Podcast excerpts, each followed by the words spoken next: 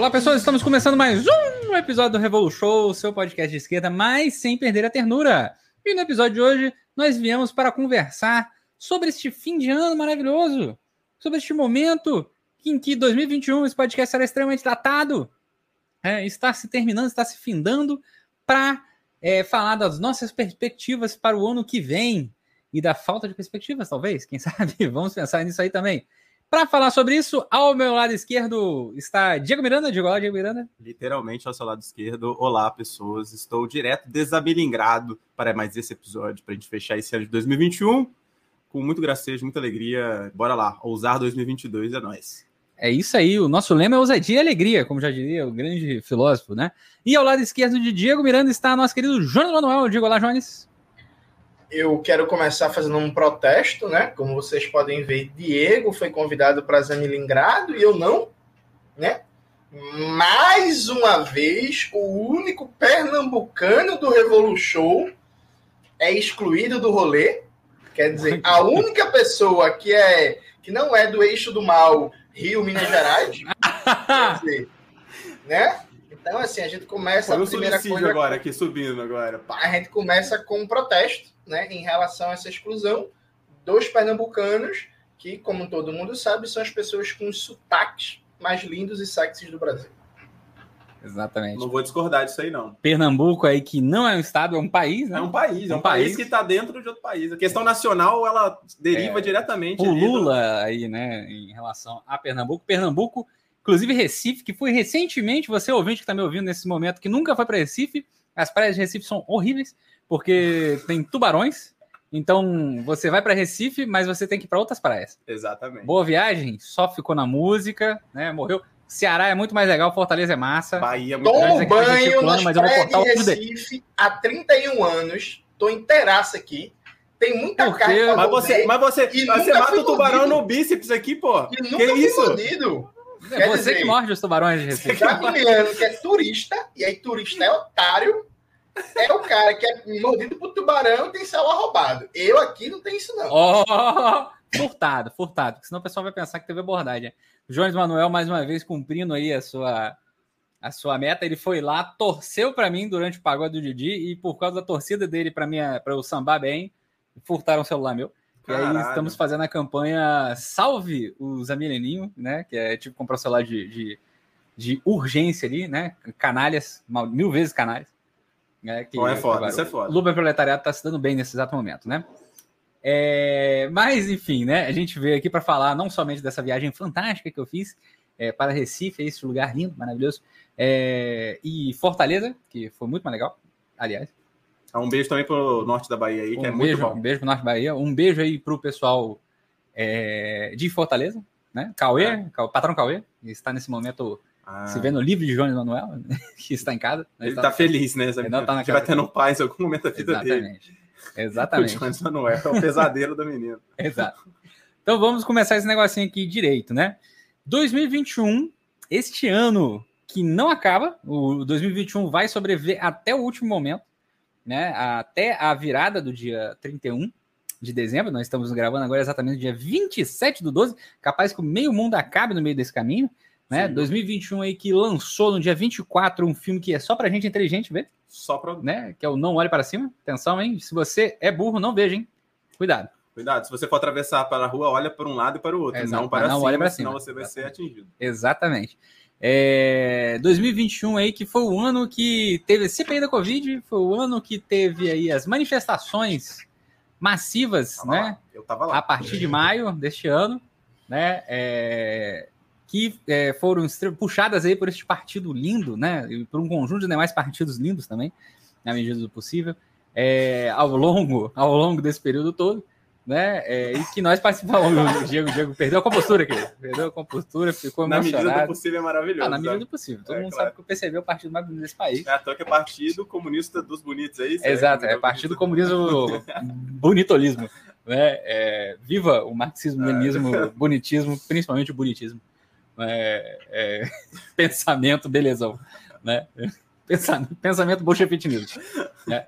É, Oi, oi. Ele vai, ele vai arrancar a porta do guarda-roupa. Você não tá vendo nesse momento, não, mas João Manuel tentou arrancar a porta do guarda-roupa dele, porque ele não sabe como é que funciona a porta para guarda-roupa. E agora sim, vai ficar chavoso agora, hein? Agora sim. Enfim, né? Esse ano aí que foi um ano que não acabou, né? É. Cada um de nós temos umas considerações para fazer.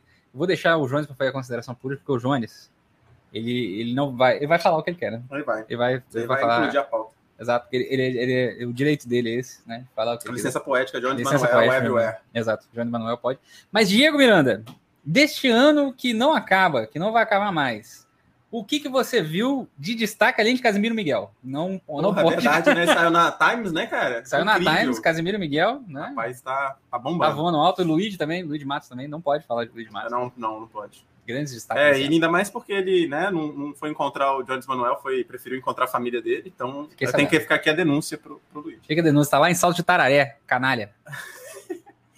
Mas falando sério, então, sobre esse ano, né? Eu acho que o, o ano de 2021 ele trouxe pra gente ali é, no início do ano uma contradição que ficou muito na institucionalidade, no parlamento, toda aquela coisa da CPI é, da Covid, todos os escândalos vindo.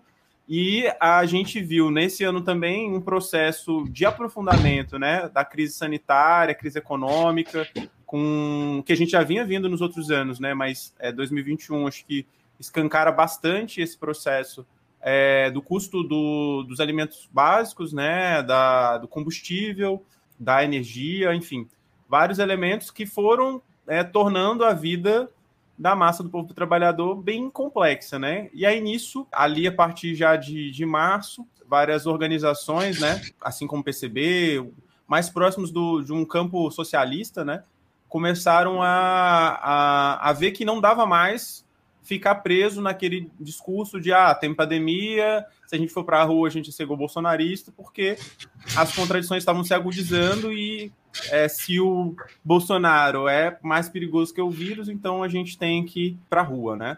E aí começou um processo que no começo foi muito deslegitimado por, por um campo tradicional né, da, da esquerda brasileira, o campo democrático popular, de que né, nós estamos nos igualando ao bolsonarismo. Só que o grande, é, talvez, que as pessoas não esperavam é que, de fato, muita gente foi para a rua, né? E aí isso abriu né, um ciclo de lutas bastante importante. Essas jornadas fora Bolsonaro esse ano expressaram aí né, uma grande capacidade de mobilização, descontamento, ainda que com muitos limites, né? É, tanto pela pandemia, tanto quanto pensando do processo mais estrutural, né? Do movimento dos trabalhadores, da, do movimento sindical, especialmente, onde eu atuo, né? A gente vê a dificuldade que é a mobilização desses setores, principalmente ali, né? Presos é, na CUT, na CTB, enfim, que são, né? Historicamente, a CUT, historicamente, né? É maior, é, mais importante central né, dos trabalhadores no Brasil, mas que não, desde algum tempo, não tem conseguido corresponder a esses processos. Então, os atos de rua foram bastante importantes, mas também é, não demorou muito para o que até o próprio campo democrático popular é, assumisse a importância dos atos e fosse neles e fosse para disputar eles também, né? Porque o sentido dos atos fosse colocado ali em disputa, porque também há uma perspectiva nesse campo de desgastar Bolsonaro até o ano que vem, visto que ano que vem nós temos eleições, e aí o, o pai de todos, né, Lula lá, salvará todos nós da nossa terrível condição, né, dependente, subdesenvolvida e tudo mais. Então, é, começou todo um processo de disputa desse movimento, mas, é, enfim, de qualquer forma, o saldo é que foi muita luta, é, e a gente encontrou o limite, que era o limite da produção capitalista, né? A gente teve muitos atos, os atos geralmente foram quase todos nos finais de semana, e a gente conseguiu pouco infligir é, o maior peso sobre a burguesia, né? Sobre a produção, sobre os setores da circulação, que, enfim, aí mexe, né? Mexeu no bolso, né, na nossa sociedade, na, na, na, lei do valor, é isso. Isso nós tivemos muita dificuldade esse ano, isso é, é o saldo que foi um limite para a gente, que a gente não conseguiu transpor, né? E quando foi chegando mais agora para o final do ano, o processo de desmobilização, né? Então, novamente, vários setores começaram com o movimento é, de organização dos atos em diversas periferias do, do país, As mulheres organizaram também, né, fora Bolsonaro. O Movimento Negro organizou também fora Bolsonaro do Movimento Negro. Enfim, várias articulações aí em novembro, bastante intensa, é, início de janeiro. Mas também, né, é, a gente sabe que não dá para ficar no mesmo ritmo de atos e tudo mais. É, mas a gente abriu um flanco bastante importante de tomada das ruas, de mobilização é, nesse ano. Então, nesse sentido, né, é, eu participei de praticamente todos os atos. Eu acho que é, no primeiro eu estava aqui, inclusive, em Volta Redonda, né? Então, deu para ver um pouco aqui, vi as fotos de como tinha sido em BH. E no último também eu já não estava mais em BH.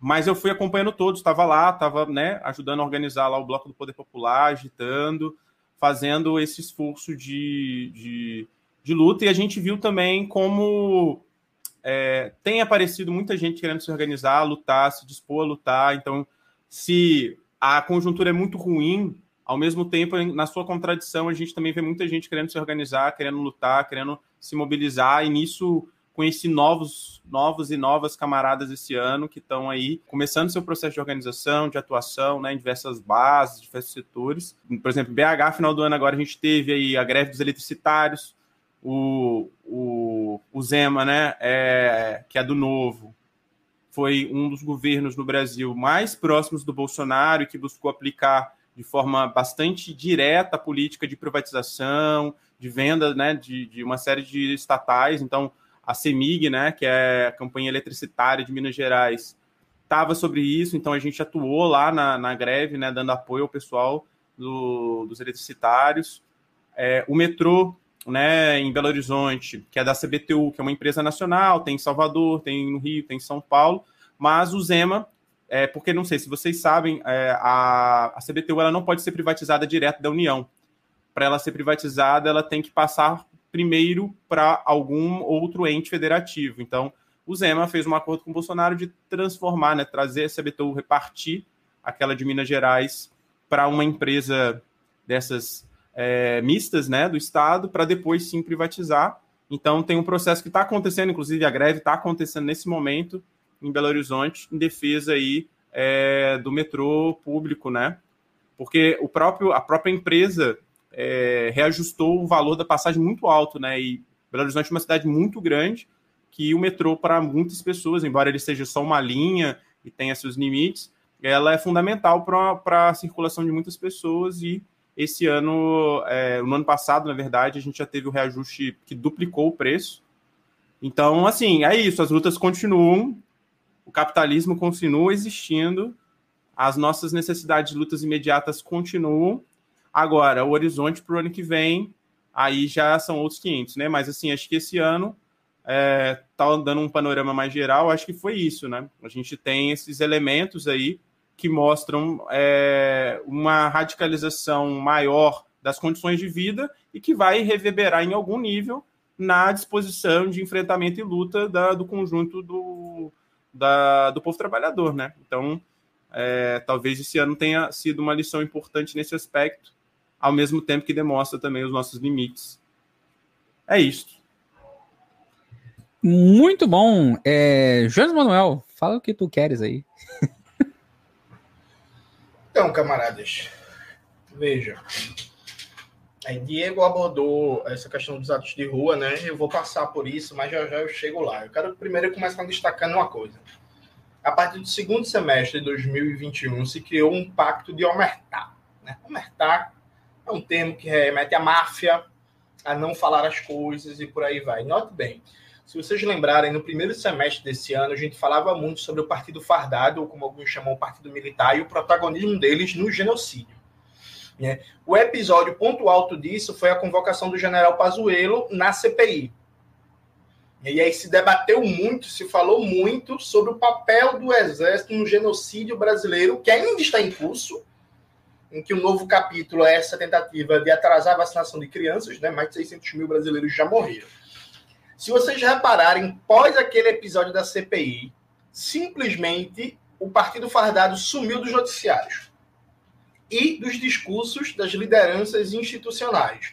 Quando o Omar Aziz deu aquela, fez aquela fala dizendo que o, existiam maus generais que tinham participação na bagunça do governo Bolsonaro, ele foi enquadrado pelas Forças Armadas, recuou, pediu desculpas, dali em diante houve, a partir da CPI, um processo de não falar mais dos milico, não convocar mais os milico para depor, e na própria grande mídia é, se deixou de falar do assunto. Então, repuxem pela cabeça, com exceção da notícia de hoje que saiu, que durante a pandemia, os milico compraram filé mignon, não sei o quê, papapá, papá. A gente passou os últimos 4, 5 meses sem se tratar da questão militar. E todo esse debate ceboso, nojento e rebaixado sobre algo que me visse ou não, oculta um fato fundamental, que é, ano que vem, um dos desafios da gente é derrotar o partido militar. Dado que, como bem disse o professor Vladimir Safatli, ninguém ocupa o Estado com 6 mil cargos para sair na eleição do ano que vem. O X da questão é qual é o compromisso, por exemplo, do senhor Luiz Inácio Lula da Silva. Ele vai debater a questão militar e vai colocar um risco no chão e dizer: ó, a gente não aceita a tutela militar, vocês vão ter que voltar para a casinha e vocês são sim parte da tragédia do Brasil. Esse é o primeiro ponto. Veja, se esqueceu da questão militar ao ponto de se cogitar o Santos Cruz de vice do Lula. O Santos Cruz, gente, ele foi ministro do Bolsonaro. Né? E se cria uma dinâmica de esvaziamento da memória e de burrice socialmente aceita, que é ah, o cara foi ministro do Bolsonaro, o cara brigou com o Bolsonaro, logo é democrata. Não, sabe? É isso assim. Se ele é democrata, eu sou franzino. E eu não sou franzino. Né? Vamos, vamos partir desse princípio. Isso diz, isso remete diretamente a outra questão.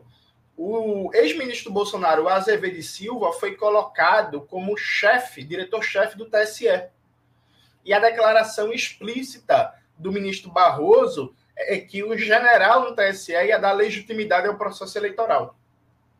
Veja, o Azevedo Silva era ministro da Defesa do governo Bolsonaro e foi colocado como diretor do TSE no ano da eleição.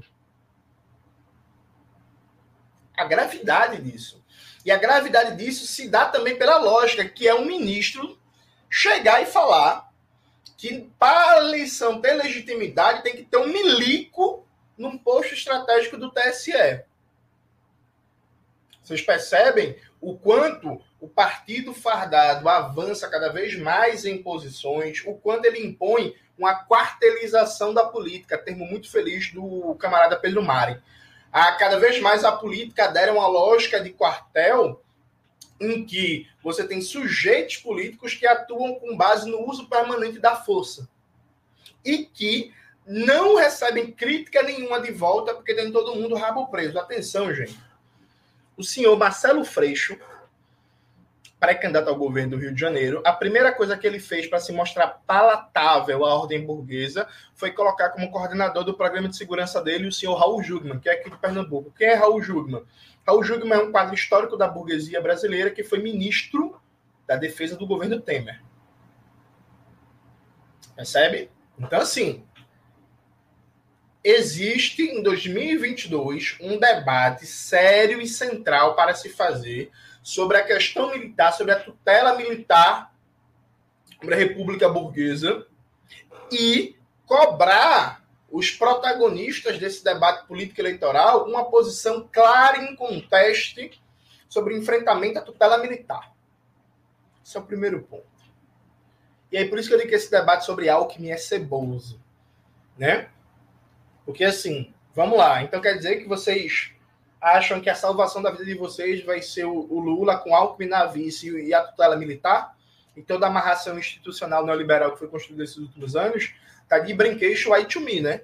Como diria o grande papai Joel Santana. Sabe assim, vamos, pô, gente, vamos melhorar o nível do debate, né? É muito feio o que aconteceu nos últimos dias é, de ficar babando o Alckmin, inclusive de ficar elogiando o Alckmin e depois, quando leva uma bordada de volta, e pro Twitter chorar, dizendo que está sendo atacado. Está sendo atacado, não, está sendo escroto.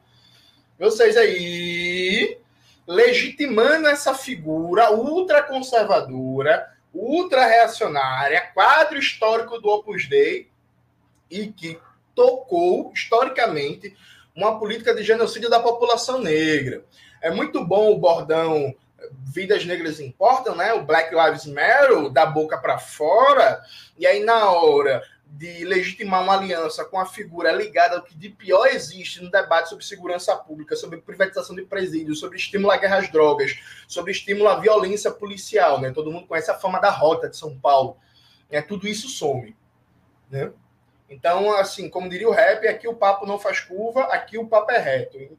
Aprendi isso com um bandido mais velho, né? Quem é contra o extermínio da população negra é. Não é às vezes, não é de assim, não é dia não, não é contra o extermínio, mas para a aliança está servindo, sabe? Eu acho que essa é a primeira coisa importante. E aí, para passar a palavra, uma última palavra, para passar a palavra, a última palavra ficou horrível, a construção frasal, né? Mas veja, é, eu só tenho um comentário a fazer sobre a análise de Diego. Eu acho que o campo comunista errou na condição dos atos de rua, porque nos primeiros quatro atos, naquele momento de ascensão dos atos, a gente deveria ter ido para cima com tudo, pressionar o campo mais moderado para mudar a dinâmica dos atos.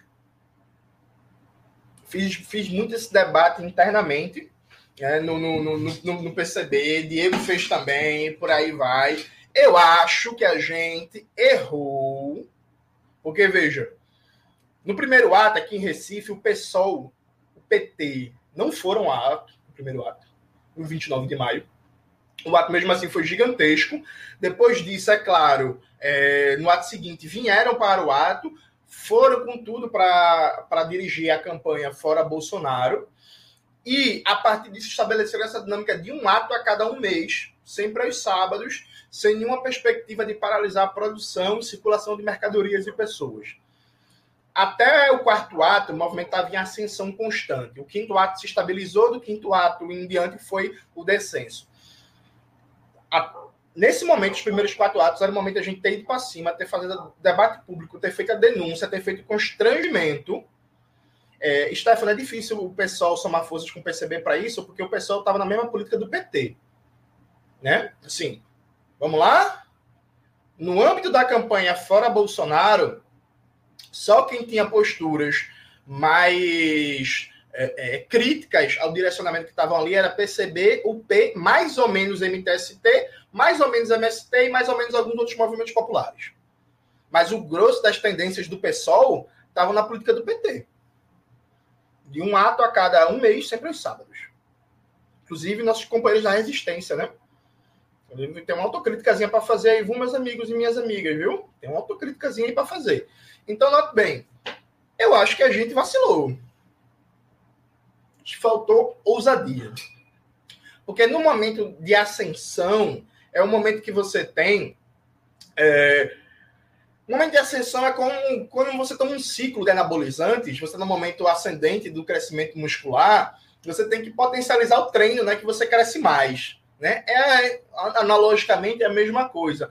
No momento de ascensão, é o momento de você testar o limite da coisa, é o momento de você ir para cima. E como os atos de rua mostraram uma força, uma expressão muito grande das palavras de ordem, das bandeiras comunistas, dos próprios partidos. Pô, aqui em Recife, o PCB ficou entre os três maiores blocos de Recife, em todos os atos, em três blocos, em três atos nós fomos o maior bloco. Então, assim, aqui em Recife, a nível estadual, a gente fez o que pôde, né?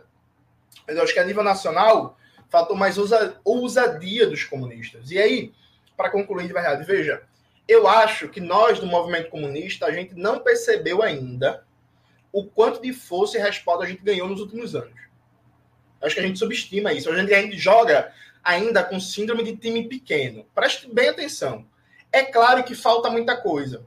Claro que o Brasil tem 210 milhões de habitantes e a gente não tem nenhum milhão de comunistas organizados no Brasil. Suave. Ninguém acha que a gente está nas portas da revolução. Só que o nível de capilaridade social, de experiência de quadros em movimentos de massa, em, em, em, movimentos sociais, capacidade de agitação e propaganda, capacidade de palavras de ordem, capacidade de disputar é, uma assembleia, de disputar as reuniões, de ter uma influência no campo cultural, jornalístico e por aí vai, eu acho que há uma subestimação ainda do campo comunista brasileiro de maneira mais ampliada, da força que a gente acumulou nos últimos três anos. Prova disso foi que todo mundo, inclusive eu, se surpreendeu com o tamanho e com a aceitação, tamanho dos blocos comunistas nos atos de rua e com a aceitação das nossas palavras de ordem. Meu irmão, todo mundo gritava lutar, criar poder popular, por exemplo, assim. Parecia que essa porra tava tinha viralizado no TikTok para todo mundo conhecer. Assim, era mais conhecido que chama o teu cupo malvadão. Foi um negócio impressionante, tá ligado? Então, veja, eu acho que 2021, sem nenhum tipo de esquerdismo, porque isso é, que é importante. Toda vez que a gente fala em confrontar o reformismo, o social-liberalismo, alguém tira da cartola o exemplo do PSTU. Ah, mas o PSTU não. Veja, o PSTU, ele afundou porque ele tem uma linha política horrível. Não foi porque ele manteve uma, um programa revolucionário. São coisas diferentes, né? Então, eu acho que uma das grandes lições de 2021 é que a gente tem mais capacidade do que está usando para confrontar o reformismo e o social-liberalismo e para disputar o rumo dos movimentos de massa. Acho que 2021 mostrou isso.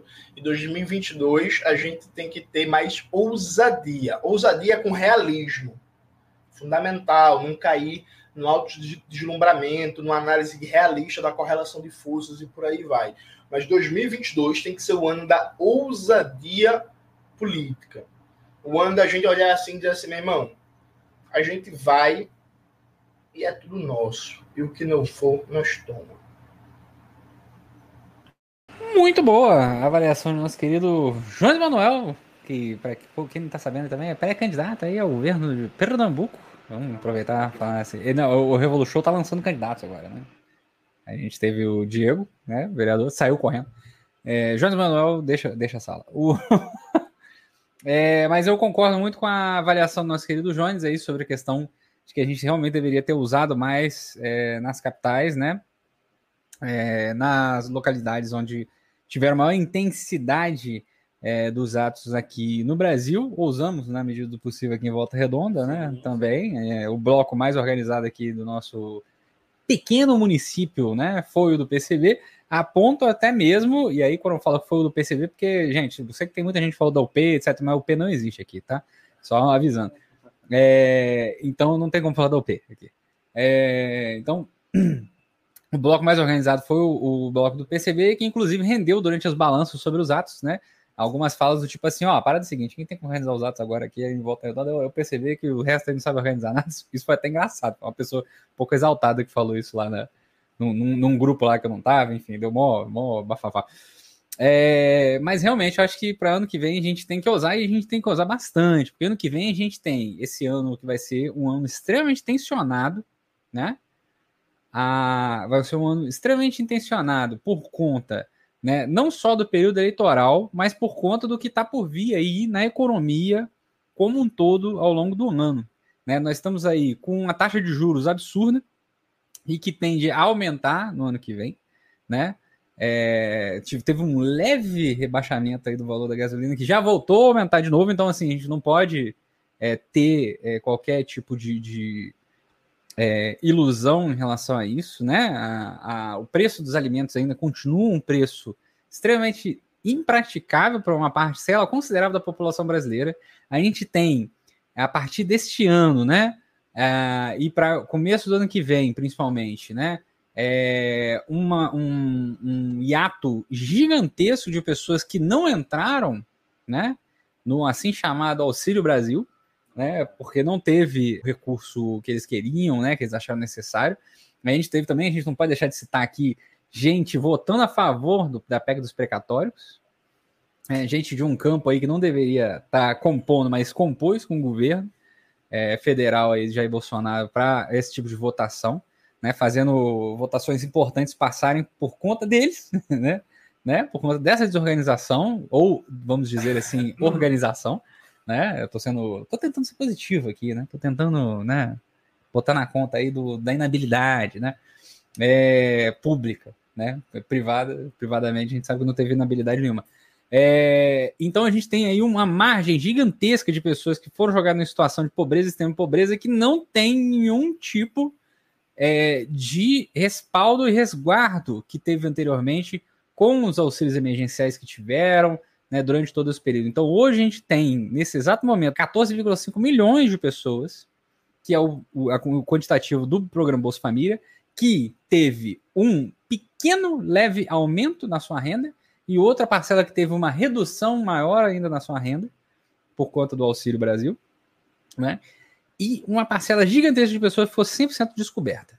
100% descoberta, que já foi reduzindo ao longo do, do, do ano, né, de 2021, perdão, de 2021 já foi reduzindo tanto o valor quanto o quantitativo de pessoas que estavam recebendo os auxílios naquele momento, né? Algumas pessoas vieram com essa análise que eu acho assim, como o Jones fala, uma análise cebosa, né?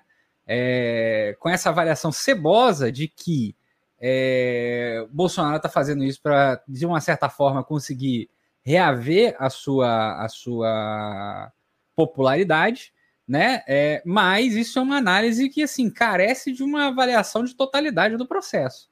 Né? A gente não está falando aqui né, de política de crédito que teve, por exemplo, no período do governo Lula, etc., tudo mais, que deu no que deu, a gente sabe onde é que é, a gente veio chegar, né, em que você está ali né, tentando fazer o máximo possível pelo consumo, etc., e tudo mais. É, a gente está falando de um governo completamente avesso a isso. Né? O consumo está sendo reduzido, a, a, situação da vida das pessoas está em piora, em piora, não vai ser o auxílio sozinho né, que vai fazer com que a popularidade do cara retorne. Né? Então a gente não pode cair nessa avaliação, que é uma avaliação assim, digna de um grandes analistas políticos como o Guga Chakra, né? É, esse cara fantástico, eu queria muito ganhar o salário dele para errar tanto quanto ele erra. Né? Inclusive a China já faliu na Google Chacrolândia, em algum, em algum lugar né, do planeta da sua terra, cabeça Guga Chakra. Né? Então, assim, isso é extremamente complicado, extremamente complicado. A gente não para prestar atenção no que está por vir aí para esse ano que vem. Por isso que realmente concordo com o Jones.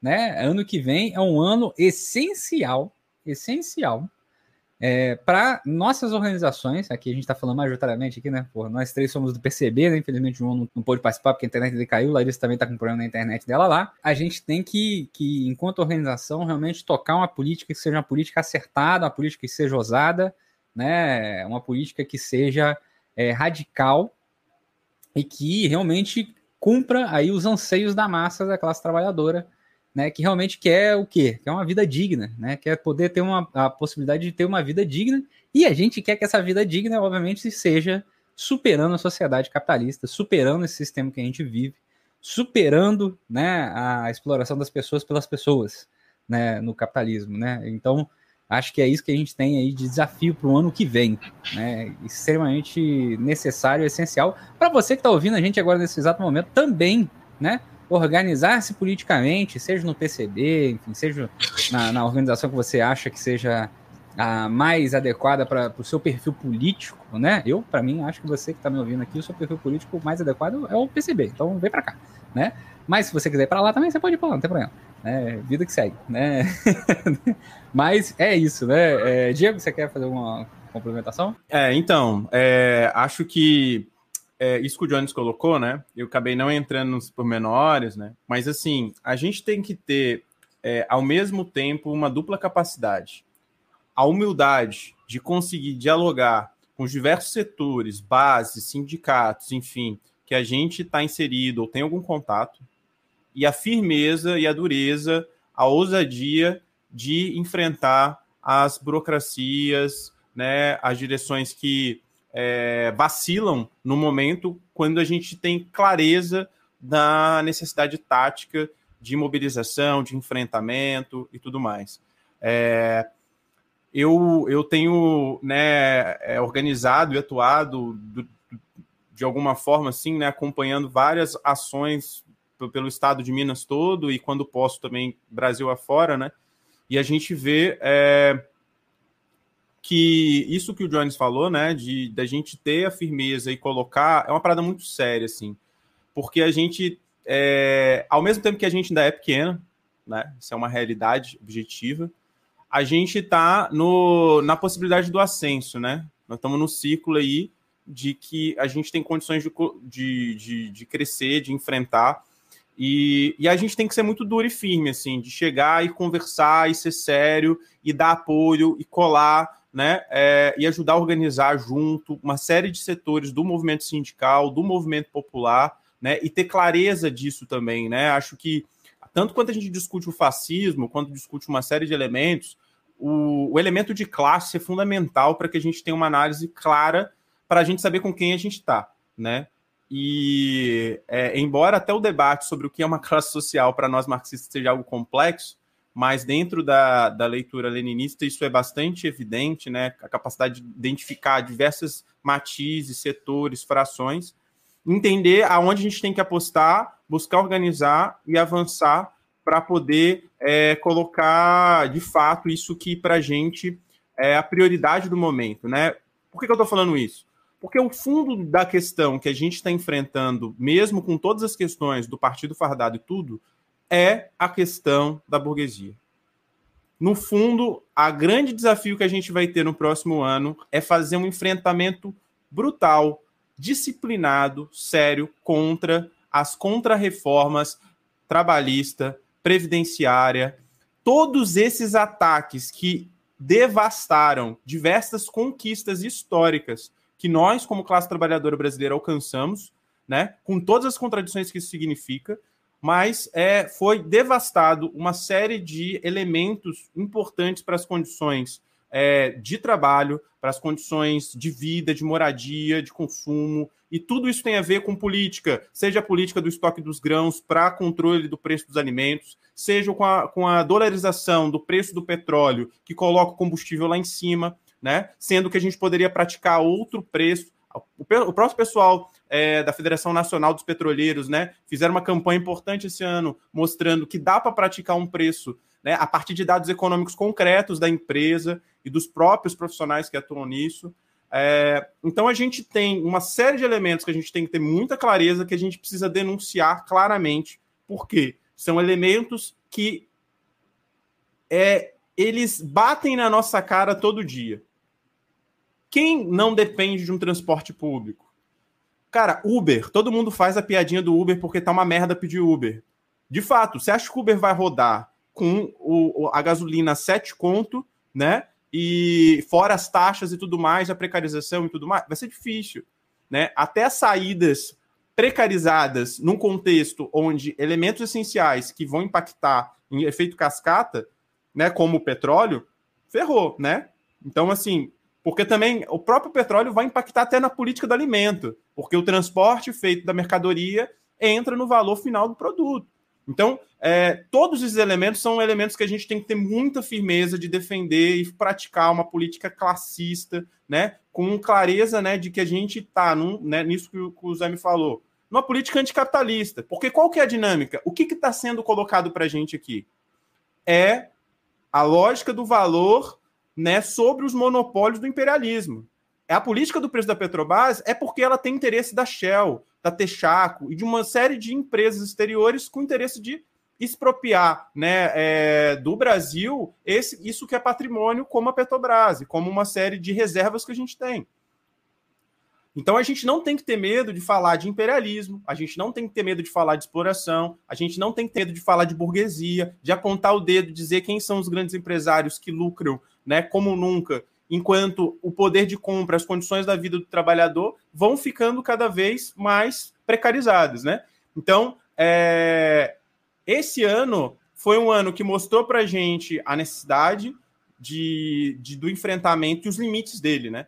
E o limite, inclusive, nosso do nosso campo de chegar e falar: ó, eu agitei ato a ato, do começo ao fim, três horas, direto com o megafone na tora, cantando e agitando o bloco até o fim. Nós éramos os primeiros a chegar quase sempre e os últimos a sair quase sempre. Porque a demonstração da disciplina revolucionária era necessária para consolidar né, no conjunto do, dos militantes, dos lutadores, é, esse, esse, esse aspecto que é o aspecto de é, colocar que a luta, para ela ter vitória, nós precisamos ter um exército disciplinado, nós precisamos ter uma tropa muito clara, consciente de todas as suas tarefas e o que, que ela tem que fazer. Então, isso é algo que não é fácil, é algo que vai trazer para a gente, já está trazendo, eu acho, muita coisa. A gente tem muito militante para formar, muito quadro para preparar, porque o, horizonte que aparece para a gente, embora muito duro, é esse horizonte da possibilidade de sonhar o impossível, né? E a gente tem que ter clareza de olhar no olho, no olho no olho nas pessoas e conversar, né? Eu tenho é, é isso, você conversa às vezes com um primo, você conversa com um tio, com um colega, e aí você conversa para as pessoas assim, tranquilo, né? Você fala de comunista, as pessoas. Hoje as pessoas já conversam assim, comunista, tá, mas. Mas comunista não é isso aí e tal, aquelas coisas malucas que a galera fala. E eu falo, não, a gente defende isso. Aí começa a contar, né? No teu trabalho, como é que é? Né? Eu conversei com duas pessoas muito próximas que trabalham em indústria aqui na região do Vale do Aço do Rio de Janeiro, né? Do sul do Rio de Janeiro, e as pessoas queriam é, sair da indústria, porque falavam assim, porra, não dá, tá um ritmo hiper acelerado, quero buscar outro caminho e tal. E eu falei, mano, se você for para outro caminho, você vai ganhar menos, você vai se fuder. Mas tudo bem, você tem que analisar, porque você está no setor produtivo. Mas é, você começa a conversar sobre como essas condições e esses horizontes da vida pessoal, ah, eu quero ter um tempo para poder viajar, ah, que eu quero. Fala assim, velho, isso aqui não dá nessa sociedade por causa disso, disso, disso, disso. Né? Porque isso vai ser um limite que vai atravancar a sua possibilidade você tem a necessidade de se organizar, você tem a necessidade de colocar com seus colegas e fazer um enfrentamento. Você acha que numa fábrica ter X trabalhadores e ter lá um patrão quem tem mais força? Sim, coisas básicas que a gente precisa estar tá dialogando com as pessoas e mostrando que tem capacidade e condições de dirigir esses espaços. Então, o nosso papel é ser um educador político de conseguir conversando, trazendo para o aspecto coletivo, né? Porque não é isso, o Diego que vai chegar lá e vai dar uma grande ideia. É chegar, ouvir as pessoas. Né? Quando a gente atua no movimento sindical, a primeira coisa que você sabe, você tem que ouvir, mano. Você vai chegar, você vai entender o que a galera tá falando, né? Acho que no movimento popular também é bem parecido isso. Você chega, ouve o que a galera tá falando, analisa e pensa junto, né? Eu sempre gosto de dizer para as pessoas que o Lenin fala assim: ah, os comunistas, é, isso lá no Programa Social Democrático, lá em 1890 alguma coisa. Fala, os comunistas não têm que criar novos meios de ajuda. Ele tem que aderir ao movimento e buscar incidir nesse movimento, direcionar esse movimento. Então, já tem entidade pra caramba, já tem luta pra caramba, já tem, sabe, muito movimento acontecendo. A gente tem que botar a cara e falar firme, né, levantar cedo, correr atrás e construir e buscando, né, desenvolver cada vez mais a nossa auto-organização coletiva. Porque né? É, muitas vezes a galera fica vezes, na internet, no filme, lendo livro, achando que tem grandes heróis, né? Jones Manuel aí com esses braços fortes, ele vai arrombar o capitalismo pra gente, ele vai destruir as fronteiras. Não. Por mais que o Jones seja um grande quadro, seja um agitador, seja esse homem lindo, maravilhoso, é, a luta é um processo coletivo em que a posição do Jones, o que o Jones faz, está relacionado com uma série de outras atividades que vários camaradas, vários militantes vão exercer né, numa cadeia contínua né, de organização e de atuação sistemática coletiva. Então, 2021, né, acho que para provocar e a gente adiantar esse ponto, ele tem que apontar para a gente não só discutir a, a, a, a, tática eleitoral de que, olha, teremos eleições, isso é importante, os comunistas não abrirão mão disso enquanto não tivermos outros é, meios capazes de organizar o povo é, vamos atuar nesse aspecto, sabendo também demarcar o que, é institucionalidade, o que, que é o Estado, o que, que são todos esses espaços, mas é, deixando claro de quais são os problemas de fundo real. O problema, ah, o Bolsonaro, tá, mas o que, que o Bolsonaro expressa economicamente para a maioria das pessoas? é o preço da arroz, é o preço do feijão, é o preço da gasolina, é não ter mais a possibilidade de fazer um ensino superior, porque a, a, o acesso à universidade superior pública está mais difícil, de não ter a possibilidade é, de, de, enfim, de uma N capacidade de coisas diferentes na vida, que isso tem diretamente ligado ao que a burguesia, e não só o Bolsonaro, expressa. Né? É preciso veicular as lideranças políticas dos diversos setores e as classes da quais elas representam.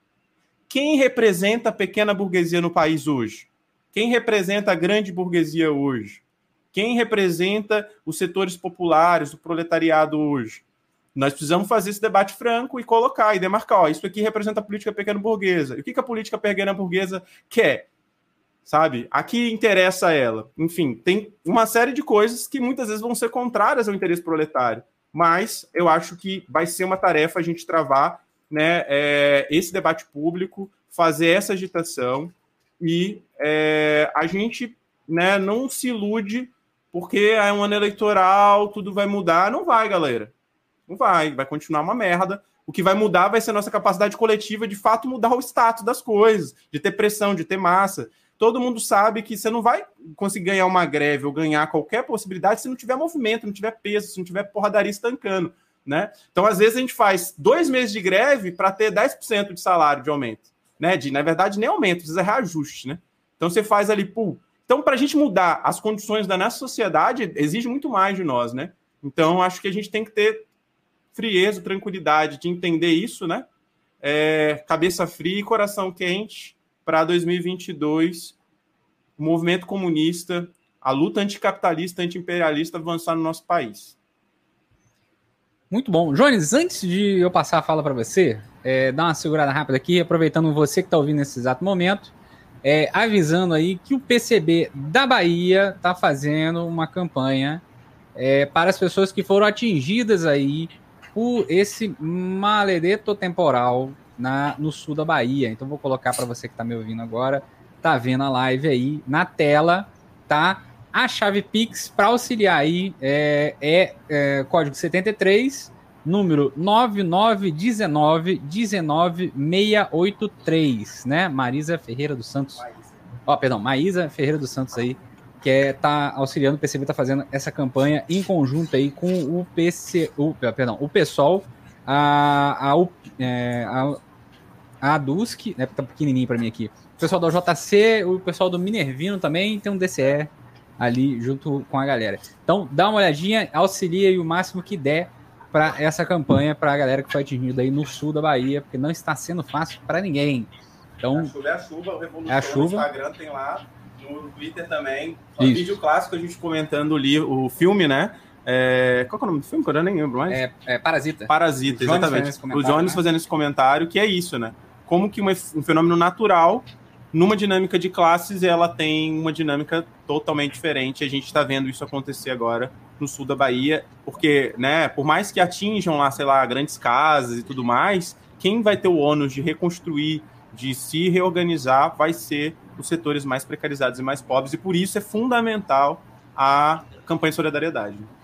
Exatamente. Então, a campanha de solidariedade aí de classe é extremamente importante, lembrando que isso é, não é uma campanha de caridade, né, que vai de um lugar, de, de nada para lugar nenhum, né, e continua mantendo o status quo ao máximo que dá e só se transforma no amortecedor. Eu, como bom assistente social, sei muito bem disso. É, Jones aí, que fez mestrado em serviço social, então nem se fala. Agora, é, para a gente dar continuidade, alguém fez uma pergunta assim, que é uma pergunta que vem frequentemente é, sobre como se organizar politicamente se você re reside num local do interior, né? Eu também resido no local do interior, né? Não existia PCB aqui na minha região e agora tem, né? A gente constrói. A gente constrói. Então, assim, entre em contato com o PCB do seu estado, que vai te indicar a, a, a localidade mais próxima para vocês começarem a construir e ter a possibilidade de fazer aí a célula do PCB na sua, é, na sua cidade ou da unidade classista, né? Então, dos coletivos também. Então, entrar em contato também com, não entre só em contato com o PCB, entre em contato com a unidade classista do seu estado, com o coletivo é, feminista classista Ana Montenegro do seu estado, com o coletivo Minervino de Oliveira do seu estado, né? É, e ao JC, a União da Juventude Comunista do seu estado também, e a, o LGBT comunista. Então dá uma olhadinha, procura aí nas redes, na, na internet. Para você dar uma mensagem para mim no privado que eu tento ajudar. Isso, o Diego falou aqui que se precisar, é só chegar. Tá bom? É, Jones, se você quiser complementar, sinta-se à vontade. Não, veja, camaradas, é, eu acho que Diego colocou uma questão fundamental né, no começo da fala dele. O problema é a burguesia brasileira. Acho que a gente nunca pode esquecer isso, né? Ah, veja, eu, longe de mim julgar a capacidade de cada indivíduo de aguentar a situação que a gente vive. Agora, não, bem. A gente passou os últimos dois anos denunciando um genocídio, né? Se a gente fala que o Brasil vive um genocídio, se a gente fala que o, a burguesia e seus representantes e partidos políticos operam um genocídio, a gente não pode trabalhar ano que vem na perspectiva de composição contra todo mundo, transformar Bolsonaro num simples indivíduo e, por exemplo, ah, não, vamos se aliar com o PSD de Kassab, que vota mais de 90% junto com Bolsonaro no Congresso. ou é um genocídio ou não, tá ligado? E aí, com todo respeito à individualidade de cada pessoa, se você diz que é um genocídio e depois legitima esse tipo de política, o que você está dizendo é: genocídio é um problema, mas como eu não morri, foda-se quem morreu. Vamos olhar daqui para frente. Tá ligado? Assim, vamos assumir assim o peso simbólico dos nossos atos. Quando a gente defende que o caminho ano que vem é fazer uma recomposição de um novo bloco de pacto de classes, que pressupõe um grande pacto de esquecimento nacional, em que ninguém é responsável pelo genocídio em curso, fora Bolsonaro e sua família, e olhe lá, isso significa que você está dizendo assim, ó, bicho, é, foi foda, mataram mais de 600 mil brasileiros, mas eu sobrevivi, e é isso, e eu quero qualquer alívio imediato. Tá ligado? Eu acho que eh, essa, eh, acho que a gente tem que dar a seriedade às palavras. Né? Eu já falei isso várias vezes em entrevistas, que antes de um conhecimento aprofundado de teoria marxista, uma das coisas que me fizeram radicalizar foi perceber, foi olhar em volta e ver a quantidade de amigos, colegas, pessoas próximas que eu vi sendo assassinados, né? que eu vi sendo mortos. E que eu tenho um compromisso político com as pessoas que não conseguem mais estar aqui para lutar para que isso não se repita, sabe? E aí, esse meu compromisso político e ético, ou como diria o povo do serviço social, compromisso ético-político, ele impõe, ao meu ver, limites muito claros no que é uma política de alianças. Né? Limites muito claros e muito objetivos, é, porque não se trafica com princípios. Acho que isso é fundamental. A gente pode ter a máxima flexibilidade tática, mas a máxima rigidez estratégica e não se trafica com princípios. Acho que esse é o primeiro ponto. O segundo ponto é que, veja, a gente não pode fazer 2022 só um ano eleitoral. A gente não pode ficar debatendo 2022 inteiro se o, o alma cebosa, canalha do Alckmin vai ser vice ou não do Lula, se não sei o que e tal. A gente tem que fazer 2022 um ano de luta, um ano de mobilização. Eu compartilhei ontem de madrugada um tweet do Guilherme Boulos e eu fiz até um reparo, uma certa provocação que eu achei muito infeliz. Que o Guilherme falando assim, não, falta um ano para tirar Bolsonaro. Não, velho, eu acho que a gente não tem que trabalhar com a ideia de que a gente só derrota Bolsonaro na eleição. É claro que é difícil é, acabar com esse governo agora, mas eu acho que a gente tem que entrar em 2022 é, com a perspectiva de um ano de luta, um ano de mobilização, um ano de debate, um ano de politização sobre o que são as contrarreformas como expressão imediata da ofensiva burguesa que trabalha na perspectiva de revogar essas contrarreformas, de criar um consenso social e político, de criar uma força social e política para revogar essas contrarreformas, para derrubar o teto de gastos da contrarreforma trabalhista, da contrarreforma previdenciária, para recuperar as empresas que foram privatizadas, porque essa é a única forma de esse país ter alguma melhora imediata, viu, gente? Porque, olha, está é, tá se criando um culto à personalidade é, em torno do Lula, que o Stalin olharia e diria assim: ei, galera, tá exagerado, pega leve aí. Que é assim: o Lula sabe o que faz. O Lula já fez. Veja, gente, com o teto de gastos, não dá para fazer nada. Sabe? Só para vocês terem uma ideia, durante o segundo mandato do governo Lula, a Petrobras era responsável por 15% de todo investimento nacional, setor público e privado. Então, a Petrobras era o grande carro-chefe da economia nacional, que impulsionava o crescimento econômico, a geração de emprego na construção civil, na indústria naval, na indústria de maneira como um todo. Era a grande responsável pelo crescimento da massa salarial, porque a gente sabe que os empregos na área industrial têm tendencialmente uma média salarial maior do que no comércio, nos serviços, isso aquecia o mercado interno, possibilitava ciclos de crescimento, por aí vai. Note, Hoje, vamos imaginar que o Lula assuma amanhã. Ele está com teto de gastos, que proíbe o gasto, o crescimento do investimento real em saúde, educação, cultura, lazer. Crescimento do investimento real, gente, significa um crescimento acima da inflação. Porque quando você só repõe o valor inflacionário do ano anterior, isso é um crescimento em termos relativos, mas não é um crescimento absoluto, não é um crescimento real, sabe? O teto de gastos proíbe isso, e sem a Petrobras, por exemplo, para puxar o emprego, o investimento nacional, não tem, não, esse milagre de emprego, de ah, não, mas o Lula vai voltar para colocar comida no prato do povo. Como? Com que programa? Com que propostas? Percebe? Então a gente tem um, um, uma obrigação que é derrubar essas contrarreformas. Inclusive, você que gosta do Lula, você que acha que o Lula é, como diria o povo aqui em Pernambuco, né? O, o, o rola doce. É, você que acha que ele é o salvador, é, a melhor coisa que você pode fazer para o Lula é você lutar pela revogação das contra-reformas, que é para ele conseguir governar, viu? Se você gosta do Lula, faça isso. Porque senão a popularidade do Lula derrete no segundo ano de governo. Percebe? Segundo ano de governo. Porque a gente está num nível de estagnação econômica tão grande que é claro que qualquer retomada, ainda que mínima, do investimento público, qualquer recomposição de políticas públicas e de políticas sociais, vai causar uma expansão imediata frente ao nível de que a, que a economia caiu, né? E aí isso vai causar uma certa popularidade, é tranquilo. Só que a partir do segundo ano, esse nível de crescimento, esse nível de melhora imediata já se reduz a nada vis-à-vis, inclusive, as tendências do mercado internacional, que são de baixo crescimento. Então, a China, por exemplo, a tendência de curto, médio e longo prazo é a China cada vez mais demandar menos commodities do Brasil. Então, é muito difícil, por exemplo, a gente ter é, um boom no preço das commodities, por exemplo, do petróleo, do minério de ferro. Não vai ter, sabe?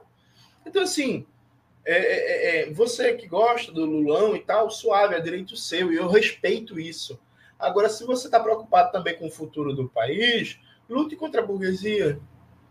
Lute pela revogação das contrarreformas, que é a melhor forma, inclusive, do Lula não sair desmoralizado do governo ou ser derrubado, quando a popularidade for a 20%. Percebe? Acho que esse é um ponto central que a gente não pode é, menosprezar isso. Gente, isso não é a era FHC.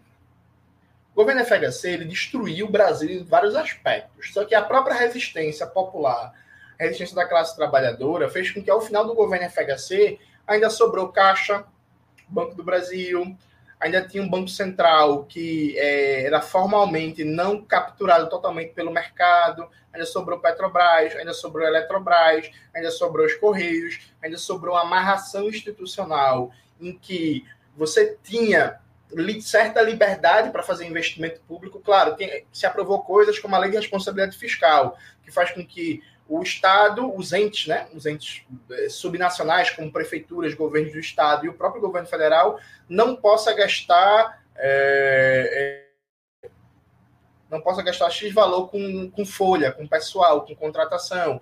Tem a contra-reforma do Bressa Pereira, que criou as OS, as OCIPs, as terceirizações, quarteirizações de serviço público. Mas, de toda forma, você sai com um modelo de governança do Estado burguês que você ainda tem possibilidade de fazer o que se chama de políticas contracíclicas. Né? Dá para fazer keynesianismo. Os caras criaram uma amarração institucional neoliberal que é anti-keynesiana, por essência. A lógica deles é não importa quem é o presidente, não importa quem é o ministro da Economia. O governo vai ser neoliberal. Tá ligado? Porque o Banco Central está independente, porque tem contra a reforma trabalhista, porque tem contra a reforma da Previdência, porque tem teto de gastos, porque entregaram a BR distribuidora, porque estão entregando os Correios, porque estão entregando a Petrobras, porque estão entregando a Eletrobras, querem ampliar o espaço do mercado privado é, é, é, na Caixa, no Banco do Brasil, estão mudando o estatuto de governança do BNDES, sabe? Então, assim, é um negócio muito sério, gente. Sabe, não é, eita, votei no Lula. Não, não é isso. Inclusive, para passar a palavra, é... esse é uma das tarefas, inclusive, que a gente vai ter na pré-campanha, né? Ano que vem. Que é a partir do debate eleitoral em Pernambuco, ajudar a levantar pelo prisma regional os grandes debates nacionais do enfrentamento às contra-reformas, do enfrentamento à ofensiva burguesa. Por exemplo, Pernambuco tem a refinaria Abreu Lima, que é a refinaria mais moderna do Brasil. O governo Bolsonaro Paulo Guedes falou que vai privatizar a refinaria Abreu Lima. A gente vai na campanha bater o tempo todo contra a privatização da refinaria Abreu Lima e, a partir das condições de Pernambuco, debater a política de desmonte da Petrobras e a política de preços do governo Bolsonaro. Percebe? Então, assim, é, é, é, Diego deu o exemplo do metrô, que é muito bom. Aqui também está se desmontando o metrô em Recife, que teve um aumento ano passado de mais de 200%. A gente vai fazer um debate sobre a política de infraestrutura de transporte público de formatação do direito à cidade a partir das condições de Pernambuco, mas batendo também na política de desmonte da estrutura de transporte sobre trilhos no Brasil, que se expressa também em Pernambuco. Então a gente tem uma tarefa de politização, de elevar o nível de consciência, de fazer a crítica, de enfrentar a burguesia, de denunciar o capitalismo, de fazer tudo isso de maneira mais didática possível, para fazer com que seu Zé Dona Maria entendam o que é o teto de gastos. Sabe? Entendam o que é um Banco Central independente, porque isso é ruim, porque isso é uma tragédia. A gente tem esse desafio e a gente vai fazer e vai fazer bem. Por último, de verdade, Emiliano, veja, é, e eu, é a última vez que eu vou falar disso. Eu até fiz um comentário no Twitter, mas eu apaguei. Vou falar só aqui na live mesmo. Eu já vi três pessoas comentando aí sobre meus problemas de insônia e de sono, como se isso fosse motivo, é, expressão de preguiça, alguma coisa. Gente, pelo amor de Deus, né? Assim, eu acho que é, é importante a gente não ser ignorante, não ser imbecil. Pessoas que têm problemas de insônia, é, pessoas que têm problema de sono, pessoas que são notívocas, ou seja, pessoas que têm um relógio biológico diferente, que vão dormir muito tarde acordam muito tarde, elas não significa que são improdutivas, que são preguiçosas e por aí vai. Veja, ontem eu fui dormir 5 horas da manhã e eu li 180 páginas do livro do Elias Jabu e acabei o livro ontem. Aliado a isso, eu também escrevi o, minha parte no livro coletivo com Eribaldo e com Christian Dunker. Eu escrevi umas 50 páginas ontem, ainda fiz tarefas do partido. Então, assim, eu sou muito produtivo, acho que isso é, é bem claro para todo mundo. Isso não significa nenhum tipo de preguiça, significa apenas questões de saúde, de funcionamento do meu relógio biológico. Eu sempre tive dificuldade de dormir, sempre fui do tipo que dorme muito tarde e acorda muito tarde, sempre tive problemas do sono, mas eu acho que esse tipo de comentário é como sei lá, é como você lá, fazer um comentário capacitista. É uma forma de capacitismo, inclusive, me parece assim. Se a gente for parar para pensar, acho que se enquadra em algo nesse sentido. Então, se poupem de fazer esse tipo de comentário, porque isso não é legal, isso é coisa de gente babaca. E é isso, assim. Meu braço é maior que o seu, você comentou isso. Esse finalzinho é muito bom, Jones. Muito bom. É, Esse tem que ter um braço desse sem trabalho, né? Tem que ter trabalho, né? Tem que ter trabalho, né? Não é sendo preguiçoso que tem um braço desse tamanho, né? Enfim. Mas, é... enfim, esse é um comentário, realmente, é um comentário muito desnecessário. Eu, eu desejo às pessoas que fazem esse tipo de comentário que elas continuem no, no limbo que elas sempre estiveram, né? Mas, enfim. É, sobre sobre uh, a sua fala, né? Assim, eu queria acrescentar que realmente o debate do orçamento para o ano que vem, né, por conta do processo eleitoral, é um debate essencial de ser feito. E lembrando a todos que estão aqui nesse exato momento que é, Lula ganhando em 2022 significa que em 2023 ele ainda tem um ano de ano fiscal do Bolsonaro, tá? Então a execução fiscal dele de 2023 vai ser toda do Jair. Então, não vai esperando que 2023 vai avançar pra caralho, não, porque ele vai estar tá travado ali com o orçamento do cara, né? Que é uma merda de orçamento, né?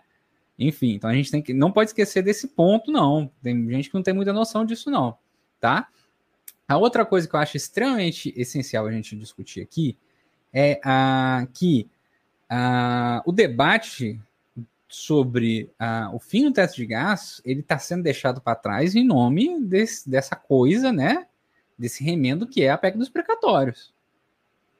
Então, assim, está se é, tendo uma conformação de uma discussão de é, ultrapassar-se o teto de gastos, mantendo o teto de gastos.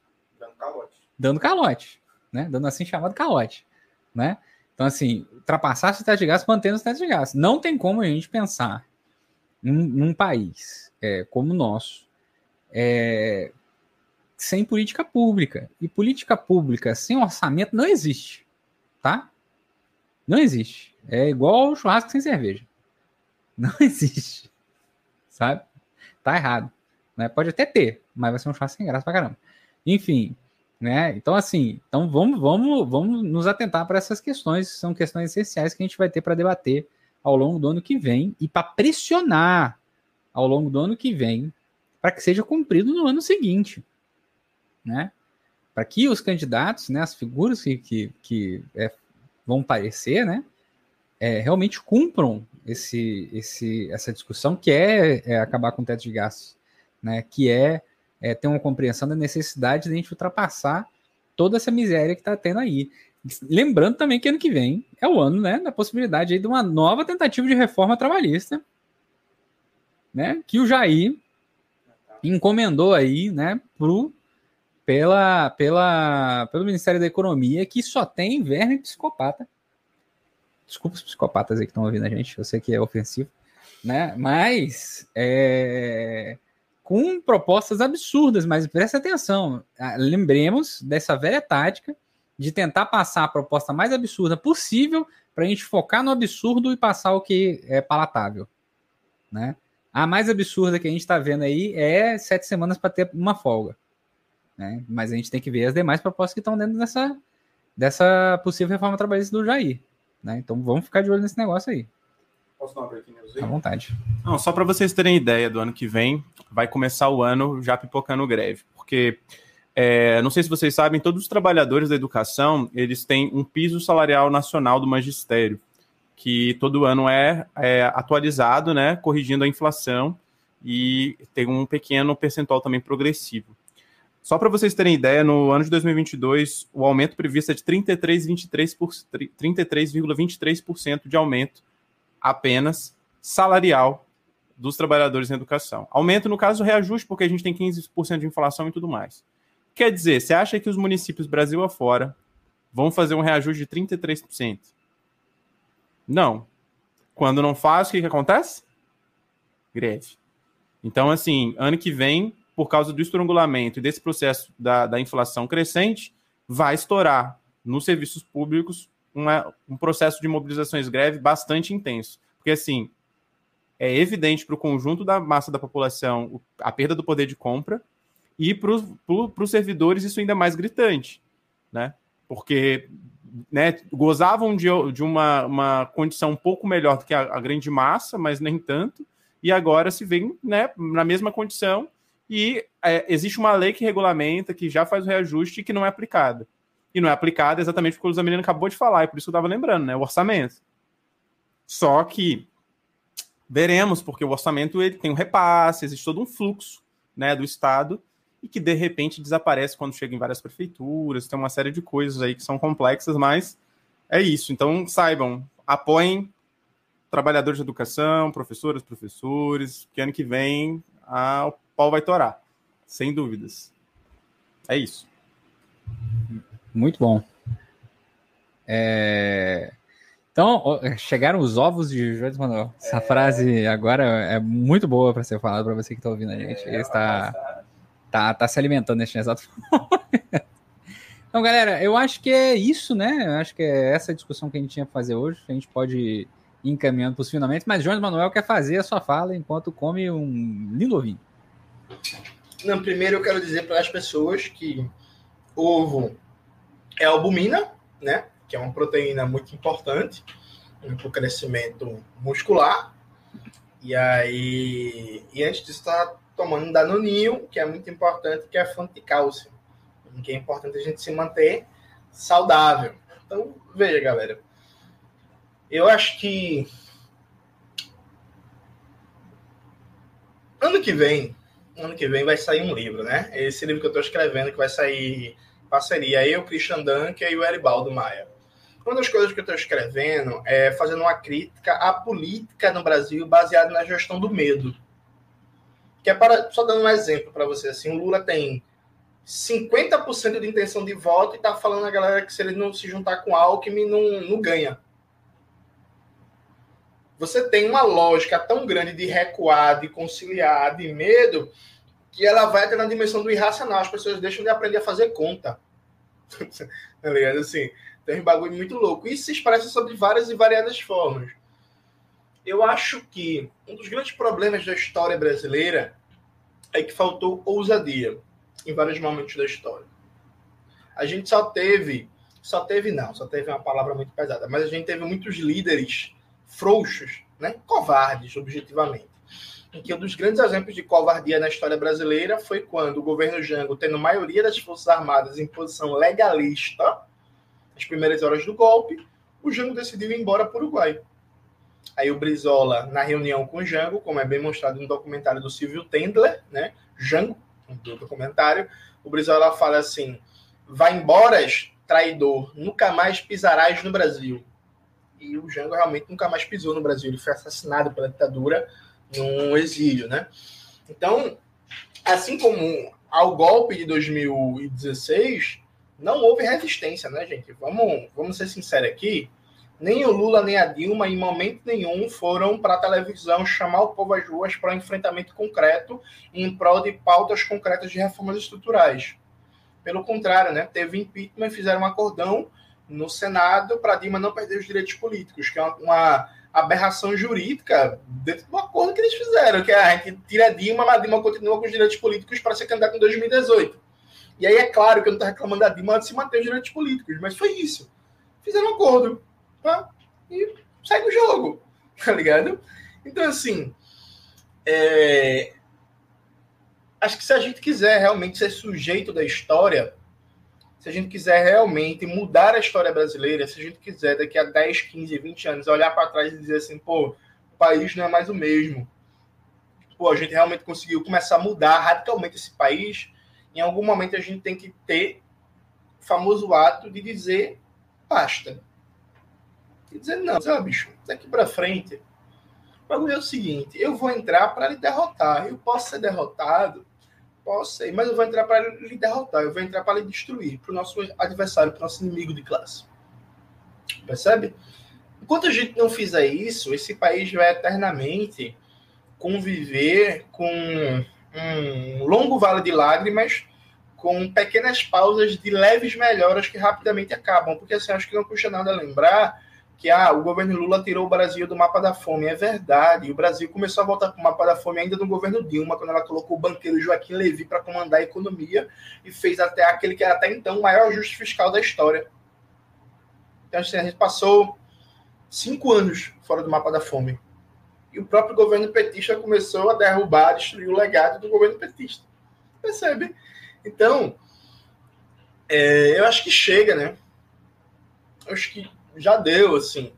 Eu acho que não dá mais para a gente se colocar no papel de gestor da miséria, de gestor da pobreza, de gestor da barbárie. Aqui em Pernambuco, a gente está enfrentando um processo cada vez maior de privatização dos, da formatação dos currículos a partir de fundações privadas, né, como a Fundação Lehman, é, como a Fundação da Globo, Fundação Ayrton Senna, por aí vai.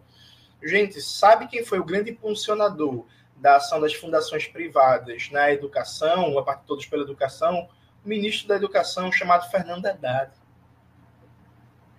Sabe? Fernando Haddad. É aquele mesmo lá, São Paulo. Sabe? Estamos aqui. Aqui em Caruaru, que é a principal cidade do, do Agreste pernambucano, que é conhecida como Princesa do Agreste, em Caruaru, a educação foi jogada na mão da Fundação Lehman. Fundação Lehman, do Jorge Paulo Lema, aquele que formou a Tabata Amaral, está formatando os projetos político-pedagógicos, os currículos das escolas de Caruaru. Eles podem fazer isso legalmente? Podem. Porque o MEC, na época do senhor Fernando Haddad, deu total liberdade para isso. Percebe? O preço da conciliação de classes é sempre cobrado. E quando a burguesia ela tem oportunidade, ela nunca é cortês, ela nunca é cordial, ela nunca pensa duas vezes antes de cobrar a fatura. Ora, a burguesia acabou de matar mais de 600 mil brasileiros em nome de não ter lockdown na economia para não atrapalhar os lucros. Né? Tem uma música de rap que diz: Estou cansado de apanhar, tá na hora de bater. Então eu conclamo todas e todos a ter vontade de bater a dizer: estou cansado de apanhar, estou cansado de passar fome, estou cansado do desemprego, estou cansado de passar três, quatro horas todo dia no transporte público, estou cansado do atendimento de saúde não ser adequado, estou cansado da cidade ser um inferno, porque quem faz política urbana, quem formata a cidade são as construtoras, são a especulação imobiliária. Estou cansado da violência policial, estou cansado da falta de acesso à cultura, estou cansado da condição da comida, que é cada vez mais horrível, porque a gente consome cada vez mais veneno, é cada vez mais caro e de pior qualidade, e dizer um baixa tudo isso. E lutar de verdade para a gente transformar radicalmente esse país. Veja, camaradas, a Revolução Brasileira não é o tópico. O tópico é achar que a gente vai conseguir viver feliz um país no rumo que está. A felicidade, ela depende do ódio de classe. Ela depende da gente assumir uma firme e negociável postura de ódio e de repúdio à burguesia, dizendo: agora basta, agora eu quero tudo, eu quero poder, eu quero a Revolução Brasileira. Nesse dia, a gente vai conseguir sorrir feliz, olhar para cima e ver que o sol brilha mais forte. E Jones Poético coroando com a finalização deste lindo e maravilhoso podcast, né? Então vamos agora adentrar as considerações finais, nosso querido Diego Miranda. Digo lá, Diego. Então, galera, recado tá dado aí, acho que o Jones deixou bem claro. Que é o seguinte, galera, não basta sonhar um sonho da qual você não constrói. Ah, eu quero isso, eu quero aquilo. Olha, falta materialismo para você entender que você tem que arrancar do mundo o sonho que você quer. Hein? Se você quer uma sociedade onde você possa viver em paz, onde você quer ter tranquilidade, fazer suas coisas e, enfim, não ter que lidar com toda a merda que a gente tem que lidar todo dia, você precisa agir em algum ponto. Ah, mas eu tenho dificuldade, eu tenho insegurança, enfim, todo mundo tem, a gente tem realmente limites, todo mundo tem mas a gente tem que dar o nosso quinhão na luta, a gente tem que buscar se colocar e lutar coletivamente, seja, enfim, que seja numa associação de moradores do teu bairro para quando precisar organizar o conjunto das pessoas ali da região, você esteja disposto, seja num sindicato, seja numa torcida organizada, seja, enfim, é, no movimento que você tiver a possibilidade de se inserir e atuar no espaço que você vive, numa escola de samba, enfim, tem muitas possibilidades diferentes de contribuir para a organização popular, né, pela construção do poder popular. E aí é isso, é tá emanado desse desejo de é, destruir quem usurpa, usurpa, usurpa a nossa felicidade, né? A nossa felicidade é usurpada todo dia quando você para trabalhar tem que pegar duas horas de transporte, vai lá, trabalha oito, pega mais dois, volta e aí o seu dia foi todo embora e você está exausto, está cansado, está quebrado. Por que, que isso está acontecendo? Isso está acontecendo porque alguém está lucrando muito enquanto você fica aí passando o pão que o diabo amassou. Então, para a gente reverter isso, para melhorar as nossas condições, nós temos que organizar, temos que atuar sistematicamente, na medida das nossas forças, onde cada um pode contribuir porque cada mais, cada vez mais essa conjuntura, esses desafios têm demonstrado isso para as pessoas. Não é à toa que o número crescente de pessoas se organizando aumenta. Então, bora se organizar, bora ir para cima, porque não adianta falar assim: "Ah, mas o Lula vai vir salvar e vai resolver os nossos problemas". Desculpa, gente.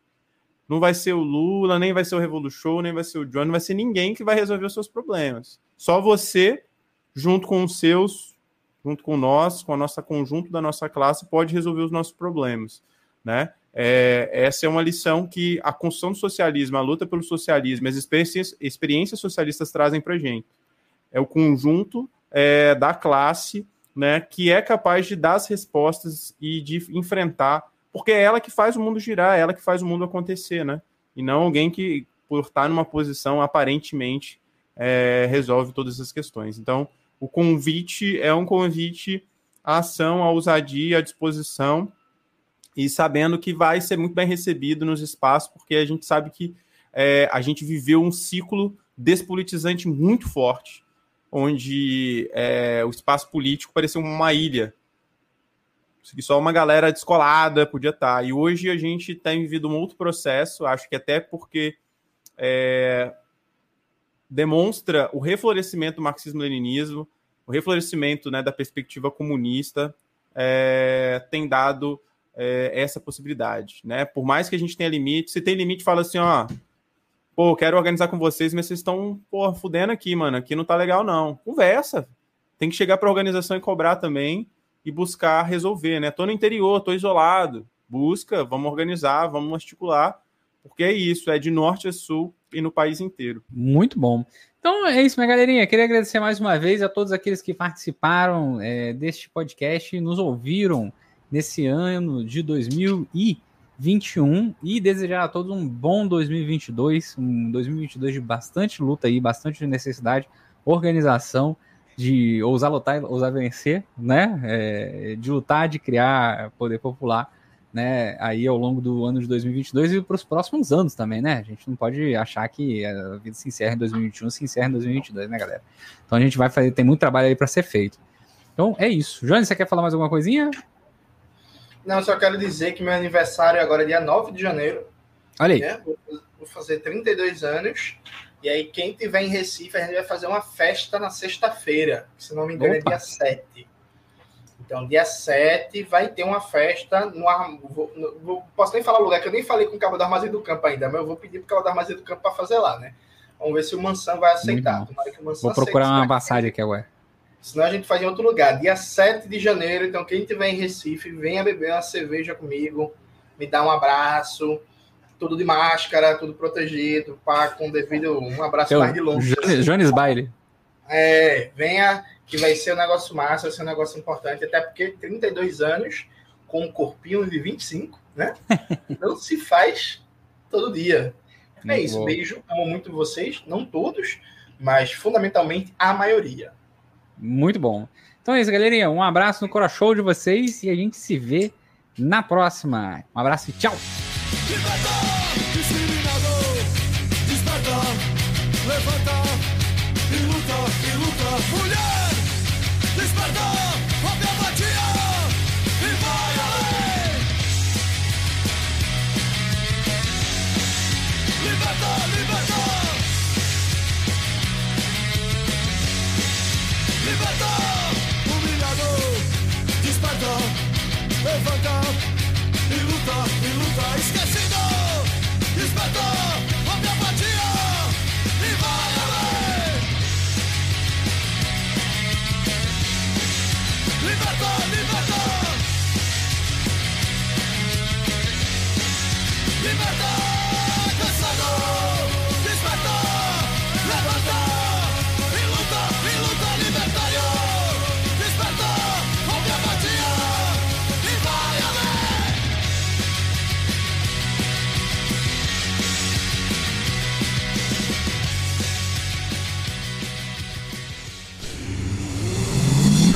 half daft.